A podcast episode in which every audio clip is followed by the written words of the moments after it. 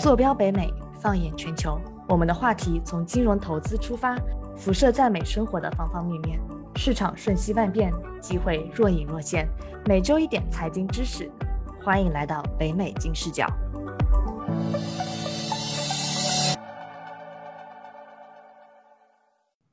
Hello，大家好，我是尽人事听天命，一切努力到刚刚好就躺平，等待好运降临，一夜暴富的 Brenda。大家好，我是在金融圈奋力研究实践九年，踩雷无数后拒绝一切无脑忽悠，无时无刻想要避坑的超理性消费者和投资者 a l n 哎，Brenda，你回国也有一段时间了，你当时为什么就突然想要回国了呢？哎，当时很大的一个原因是想要待在父母身边嘛。但是听说美国的养老环境比较好啊，你有没有考虑过把父母接到美国来，让他们在这儿养老呢？嗯，对，我也听说了，但是也有担心说，哎，父母过来之后会不会语言不通呀？啊，包括去的社区会不会没有熟人，不习惯呀？其实我也是没有做很多功课，对美国养老行业没有一个非常深入的了解嘛。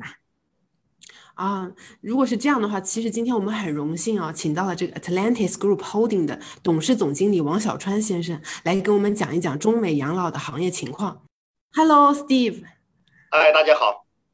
哎，Steve，能给我们简单介绍一下自己吗？大家好，我呢是学本科学数学的，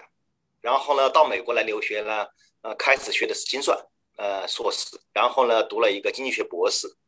那第一份工作呢是保险，那么从保险走入到那个投资生涯，简单来说吧。哦，哎，那你原来学的是精算、经济、数学，你为什么会选择进入这个养老行业呢？OK，就像我刚才说的，对我是开始第一份工作做的是保险精算保险工作，那么我是从精算保险工作这个角度呢，了解到了那个养老行业，比如是呃，因为保险行业里面要涉及到长期护理险，呃，年金，那么这些都跟养老有关系的，呃，因为这个原因呢，就开始对那个养老行业比较了解，从了解熟悉到进入这个行业做咨询，然后最后做投资。那么这个行业呢，呃，应该说是和保险呢有一定的关系，嗯，是一个 niche market，它有一定的门槛，嗯，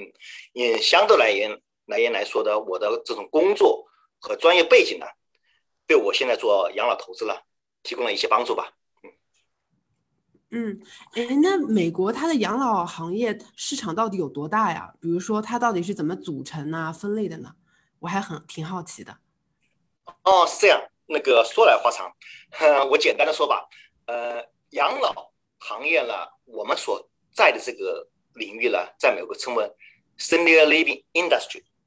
那么 senior living industry 呢，呃，它是包括了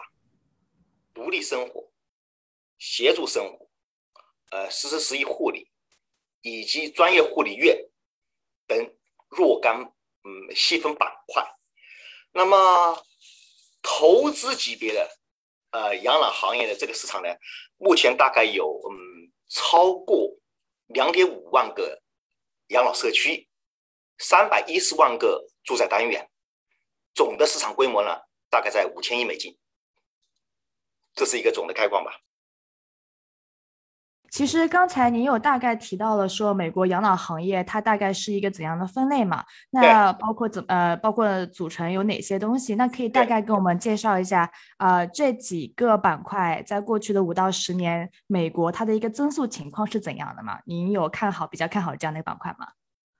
呃，美国的养老市场相对来说是一个比较成熟的一个市场呃，其实美国老龄化的这个进程已经有了近七十年的时间。那么现在已经进入了呃呃严呃中等程度的老龄化呃阶段。那么未来十年的养老行业的一个机遇呢？呃，我个人认为是在于战后婴儿潮这一代了，已经开始进入了养老住宅的刚性服务和护理需求的时期。那么这一代人呢，占美国人口呢大约在百分之二十。按照美国的代际划分的净资产来算呢，他们拥有美国的家庭财富的一半以上，呃，每年的花费近五千五百亿美金。具有的购买力呢，达到两点六万亿美元。那么这么一代的杨朝一代，他最年轻的呢，今年都已经进入了五十五岁以上的人口行列，最老的，呃，十六年出生的，呃，这一代人十六年，呃，到六十年，这是这一波人的呃年年龄段，最老的今年已经七十五岁，那么十年后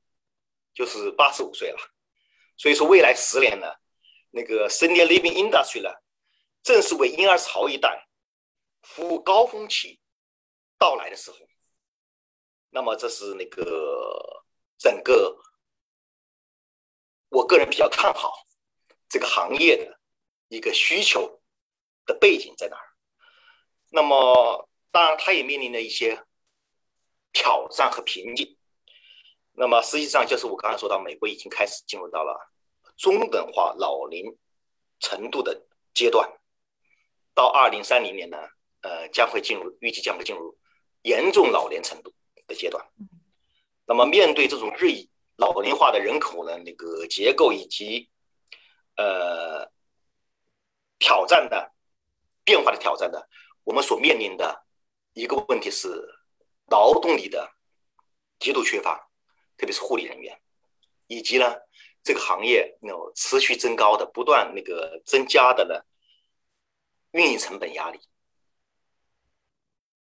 那么这是一个行业发展的一个一个瓶颈吧。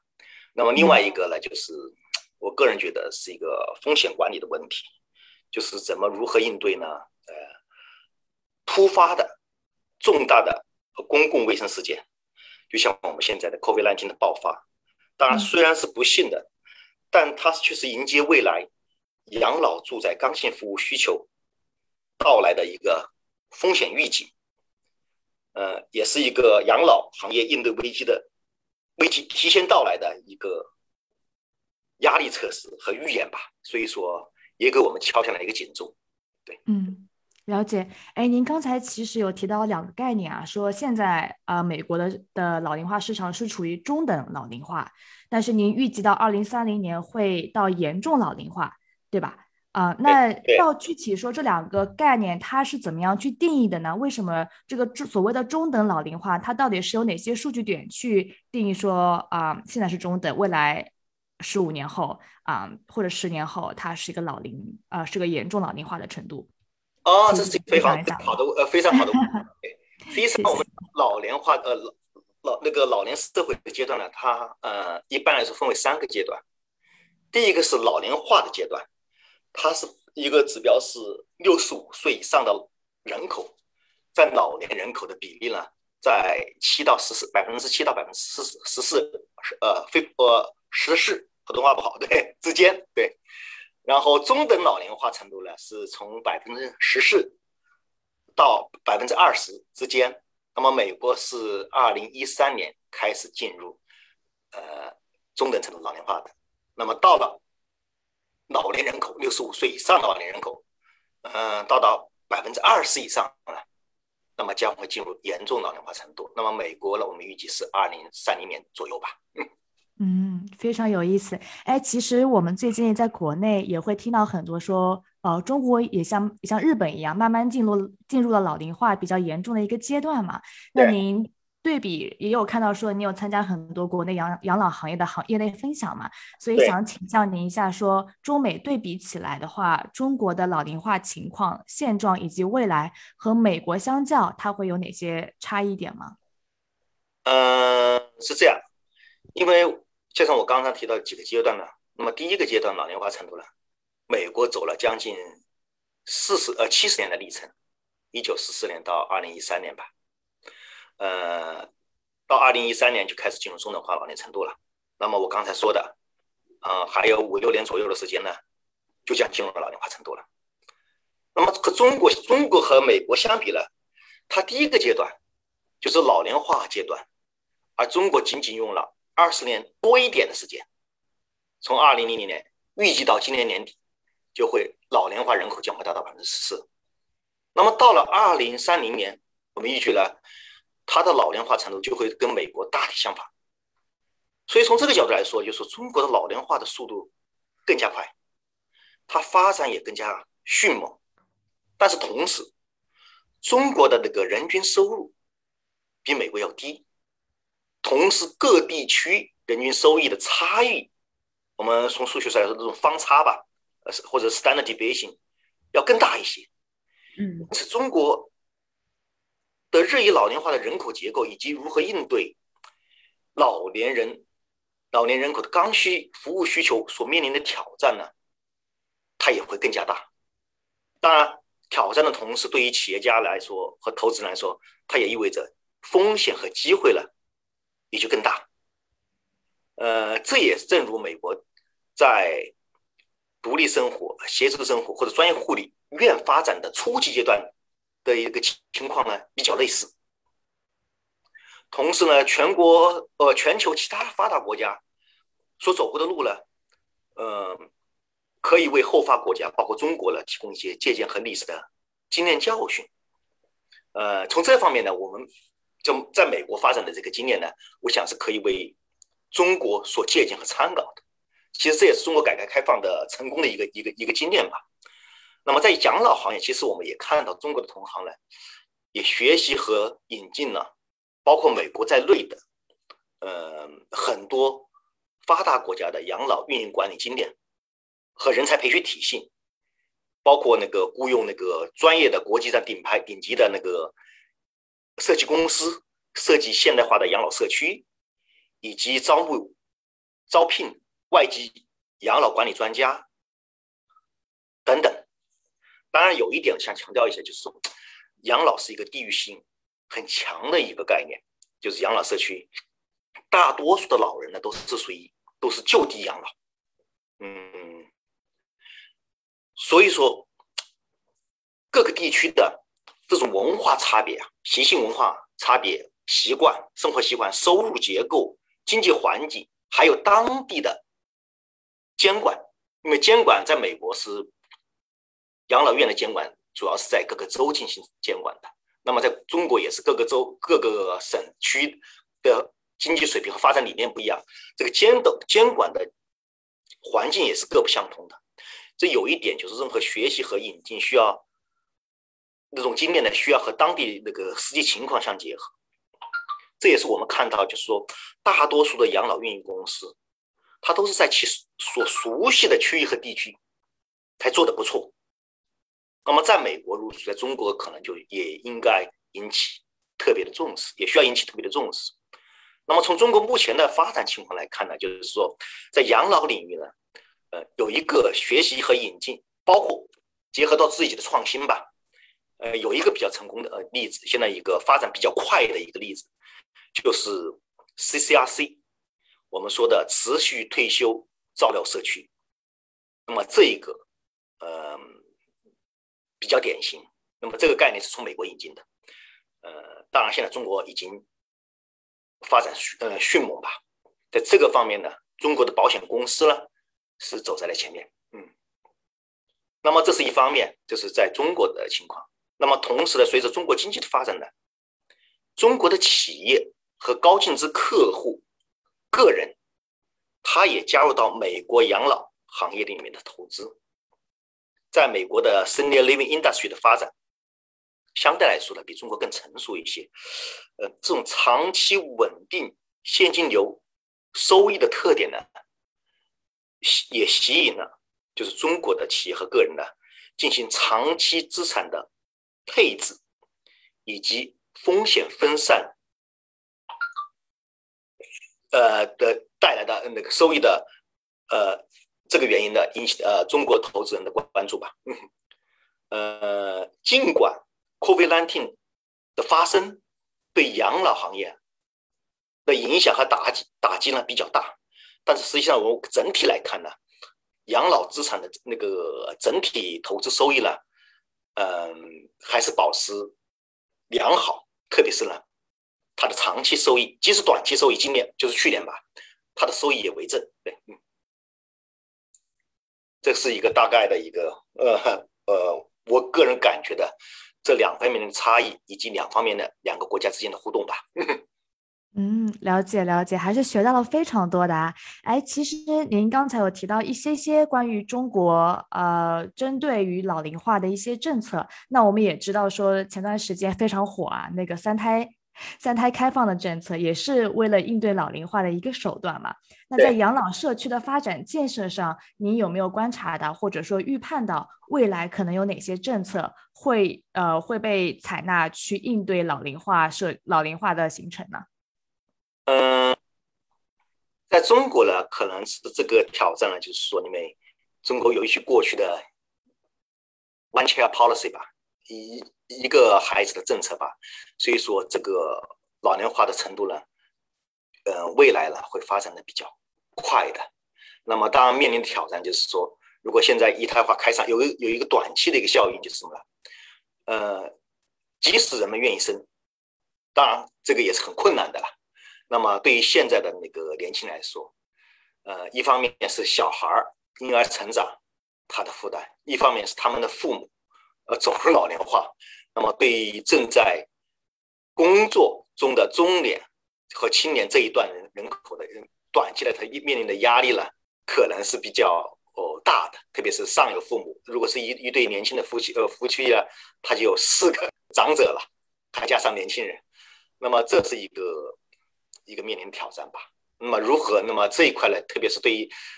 老年人口的呃服务，如果做好了，也会减轻相对减轻这一代人的中间这一代人的呃中年人的压力和和健全这个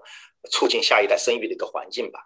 但这一块呢，可能需要政府的投入，呃，特别是对刚性需求就最老的老年人这一代的投入，就是呃八十多岁以上的。最需要护理的，大部分是进入护理院的这一块的呃呃人的那个支持和帮助。实际上，在这一块呢，就是 nursing home，我们说的 skill nursing facility，就是专业护理院这一块呢，美国这一块大部分也是政府的资金进行投入支持的。它包括 Medicare 医疗保险，老人的医疗保险，以及 Medicaid 老年的老人的医疗补助。那么这一块，中国政府呢，可能需要花精力进行。投入只有这一块呃做好了，刚性需要能够做好了以后呢，那么就可以带动整个养老行业的产业的发展。嗯，这是我个人观点。嗯，嗯，您刚刚其实提到了地区对于养老社区是个非常重要的一个因素，很多人也愿意选择这个就地养老。那我就会很好奇啊，从一个需求端的角度，大家都会愿意选择什么样的养老社区呃待着呢？或者说对于养老社区什么样的要求呢？你自己以后养老会想去哪？比如说这样的，嗯，哦，是美国的 养老行业已经分得比较细了，啊，呃，对于不同的老人，我们分为年轻老人、他活力老人，呃，呃中，呃，呃，就是说，再就是有一部分私人老人，以及到老老人之间呢，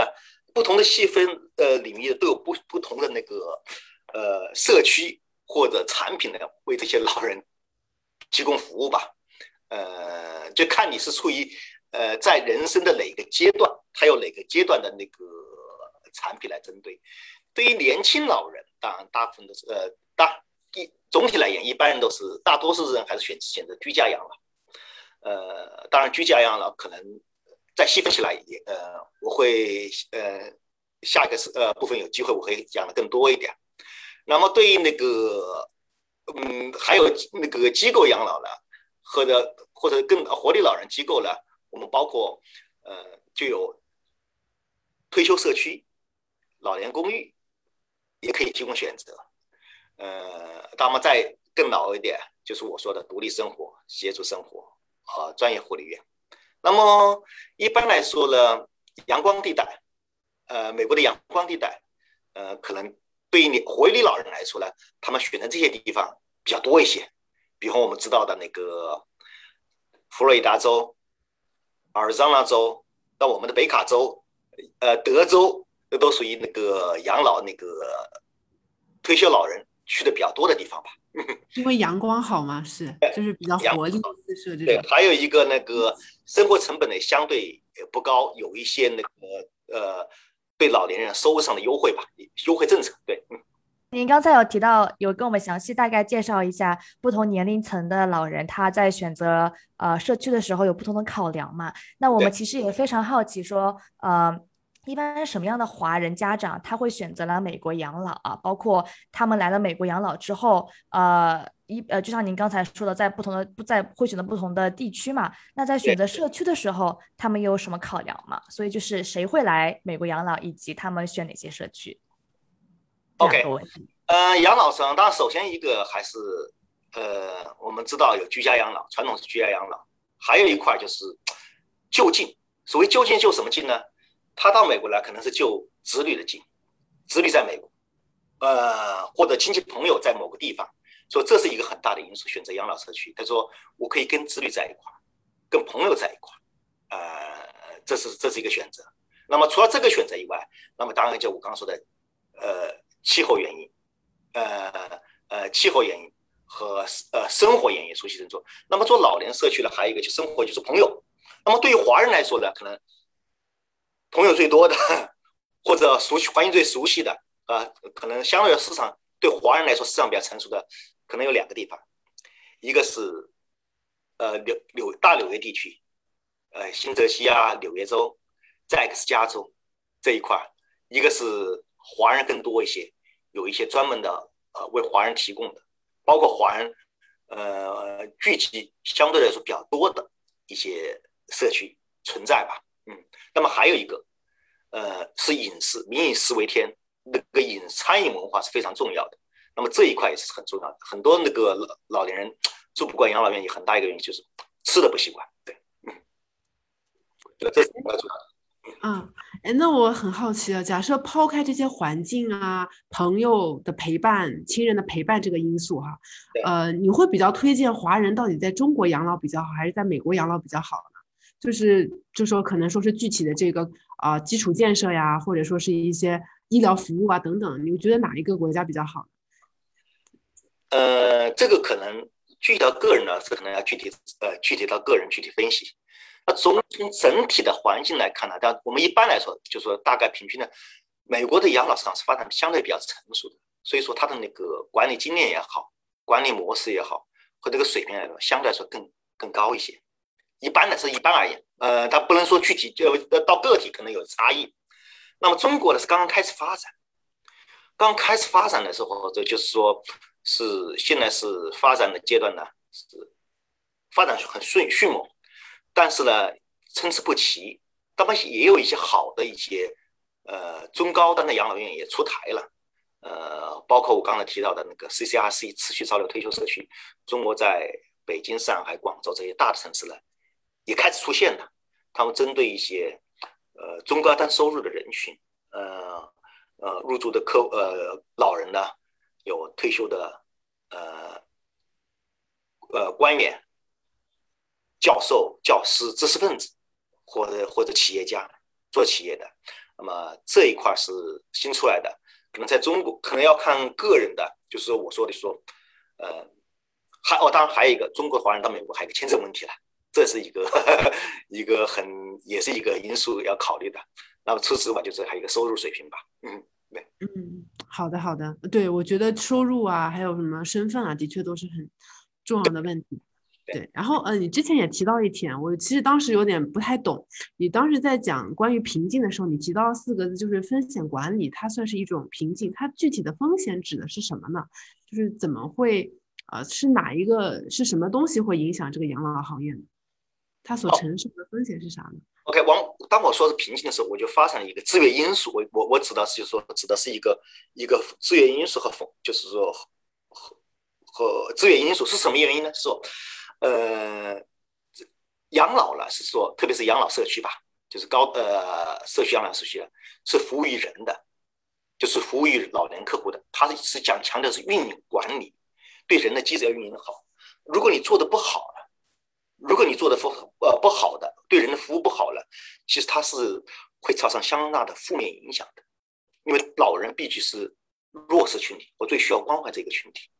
如果你做的不好，对老人服务不好，或者有那个出现了这种嗯这种对老人服服务不不周到的地方，这个媒体和社会新闻的反应呢，它就会是对这个市场的促进是个反作用的。哦，嗯，这跟名誉比方和人身度很关，很有关，就就是哎，很有关，特别是养老护，这也是美国刚刚开始发展的时候。就比方说，美国六十年代六五年吧，社会保障法定的法案的修订以后呢，美国的护理院发展是非常迅猛的，因为需求嘛，呃，需求在那，美国政府可以提供医疗保险和医疗补助，对入住老养老院的老人呢进行补贴。那么这一块发展很迅猛，就建立了大量的那个呃护理院、新修护理院和改建老的护理院，来为这些老人服务。发展的机会全放在这儿，但是快速的发展忽略了发展的服务质量，在那一个阶段造成了很多，就是说相当部分，就是说，呃，一些就风险点吧，或者是企业发展的就是呃，造成了很大很不好的社会影响，快速的发展。当时那个有一波要上市的呃养老公司。我们说的五十个最热的上市上市养老公司，大家都说可以发财，可以高速成长，忽略了对老人服务质量，造成了泡一定的泡沫，最后有一批养老公司破产。那么这是过去的经验教训，未来刚性需求的婴儿潮也在到来，市场在那，我们如何的在为他们服务同呃发展这个行业的同时提提高我们服务质量？这是非常重要的一个原因，因为我们一个前世之师吧，嗯，我们需要学到的教训，对，嗯。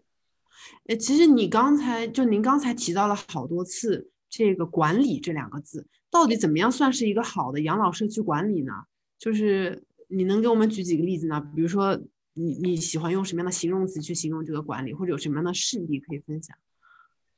呃，是这样，呃，为什么说先从一个宏观的角度来说吧？因为当然这个也是，也是我看到的。中国就是说经常提到养老地产和养老呃呃发展呢，它有个区别，就是说在一般的地产发展呢，都是进行呃房地产的销售，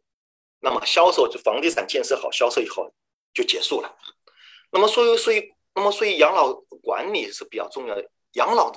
我们说的 senior living industry 了，它是当房子建好以后，老年入住以后。它的现金流才开始，所以说它的运营才开始。那么它的 senior living industry 这个资产的价值呢，正是因为这些现金流的产生而产生的价值。所以说它的价值在于它的运营，就是对养老院的运营才能产生的价值。它不仅是一个它的土地价值，这个地块，它是建立在基础之上的，通过运营。有更多的老年入住，入住在住在这个环境里面，服务良好，他们持续住在里面，不停的有人进来，享受这样服务，也通过这个服务所获得的现金流产生的收益，就是你的价值。所以说，当我说管理很重要，就是说它是一个长期的过程，服务老人，呃这一块长期的一个一一个过程。所以在这个长期的过程当中。你要对老人，就是说的服务要提供你所设定的标准，要达到和超过，这样才能产生良好的正循环。嗯，那么从投资这种角度，这是我为什么强调强调运营和管理的价值的一个主一个很重要的原因吧。嗯